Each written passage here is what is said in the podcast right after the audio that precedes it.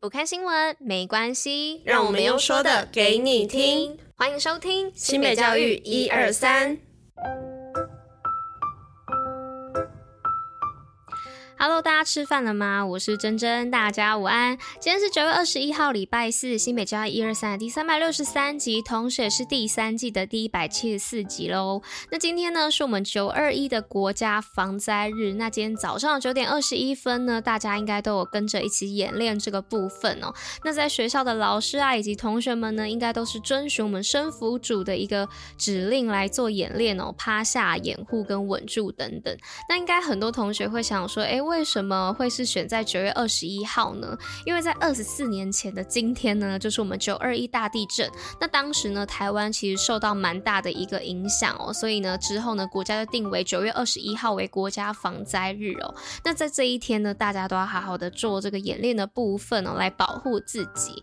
好啦，就是跟大家提到这个九二一国家防灾日的部分。那接下来呢，就让我们进入今天运动跟新闻喽，Go Go！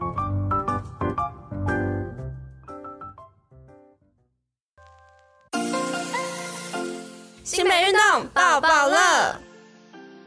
那今天运动报报乐的部分要来报什么呢？是要来报我们二零二三世界举重锦标赛的成绩公告。那世界举重锦标赛又传来好成绩啦！那继十八岁小将陈冠霖夺金之后呢，台湾女子举重八十七公斤级的三项全国纪录保持人罗银媛呢，也在沙乌地阿拉伯传来好消息哦，在抓举以及总和的项目呢，再次打破自己所创下的全国纪录，那夺得了女子八十七公斤级的抓举以及总和的双金牌哦，那接下来呢，银元也将迎战即将开幕的杭州亚运，再让我们一起为他加油打气吧。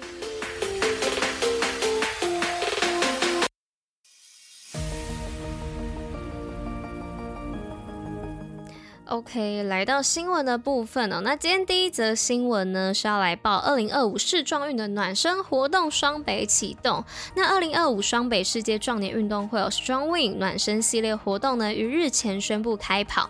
那由双北市长呢同台主持启动仪式哦。那二零二五世壮运呢，将于后年，就是二零二五年的五月十七号到三十号举办。那明年呢二月开放报名，预估呢有一百一十国呢四万名的选手以及队职员及。亲友等等到台湾来参与赛事。那目前呢，双北规划开幕式呢是在台北大巨蛋举办哦。那闭幕式呢会在新北淡水渔人码头以及周边的腹地以嘉年华的形式来做举办。那估计呢带来百亿元的观光经济产值哦。那两位市长呢也都希望可以透过这一次的活动呢，能够让国际看见台湾的运动，促进国际交流。那再来呢？第二则新闻的部分是食安评比六都第一，新北获四千两百万奖金。那行政院二零二二年食安五环政策计划评比出炉哦。那在六都的组别当中呢，新北市政府夺得强化方案计划书评比计划执行绩优的第一名，以及食安亮点绩优的特等拿下三冠王的殊荣。那获得了不少的奖励金。那新北市农业局也表示呢，未来将利用奖励金来持续的精进各项食品安全的管理工作。从源头管理、产销制成、食品业者辅导、专业联合稽查到食农教育等面向，优化各环节的管理机制，全方面的提升食品安全的管理制度。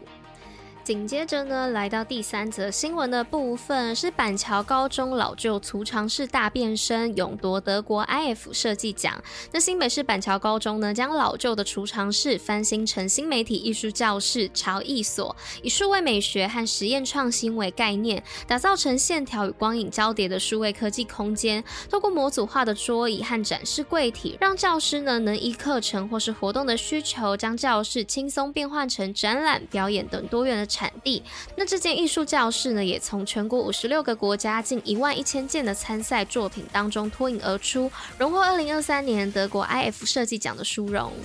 那再来呢，来到今天最后一则新闻的部分，是野柳国小推动海洋教育，获得海洋保育贡献楷模。那野柳国小为海洋教育特色学校，除了在校园落实新北市海洋生活、生活海洋的核心目标，更响应联合国永续发展目标 SDGs 的水下生命，集结校内的教师、在地海洋资源以及社区的力量，让学生呢从富裕家乡海洋出发，从关怀到行动，为野柳的海洋生物努力，做成野柳水产动植物的。繁殖保育区建立，有成为海洋教育推动生态保育的典范。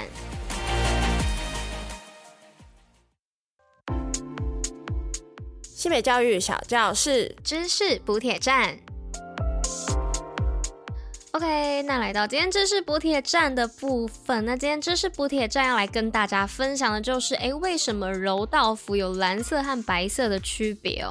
那柔道服的设计呢，是源自于柔道的创始人加纳志五郎哦。那纯白的柔道服呢，所代表的就是高尚圣洁的形象，而纯白柔道服的传统也历经了好几十年都没有改变。但从九零年代开始呢，各国因为电视转播效果的缘故呢，希望能将柔道服做更多颜色的变。变化，那这个想法呢，在当时对于发源地日本而言呢，是相当大的一个挑战。那这个想法呢，在当时对于发源地日本而言呢，是相当大的挑战哦。那多数的日本人呢，也都坚决反对。那直到一九九七年呢，那国际柔联大会呢，为了提高柔道赛事的观赏性和便于裁判区分选手的理由，那多数表决通过正式柔道比赛需用蓝白两色柔道服。那如果一名选手在这场比赛穿白色的柔道服呢，那下一场比赛就需要穿蓝色的柔道服。但是呢，在颁奖的时候呢，所有选手都还是需要身穿白色的柔道服来进行领奖。那这也代表着日本对柔道的初衷，就是纯白圣洁，也代表着对柔道运动的尊重。好啦，那以上呢就是今天跟大家分享这个知识补铁站的部分哦。那今天新北教一二三的第三百六十三集就到这边啦，那我们就明天见喽，大家拜拜。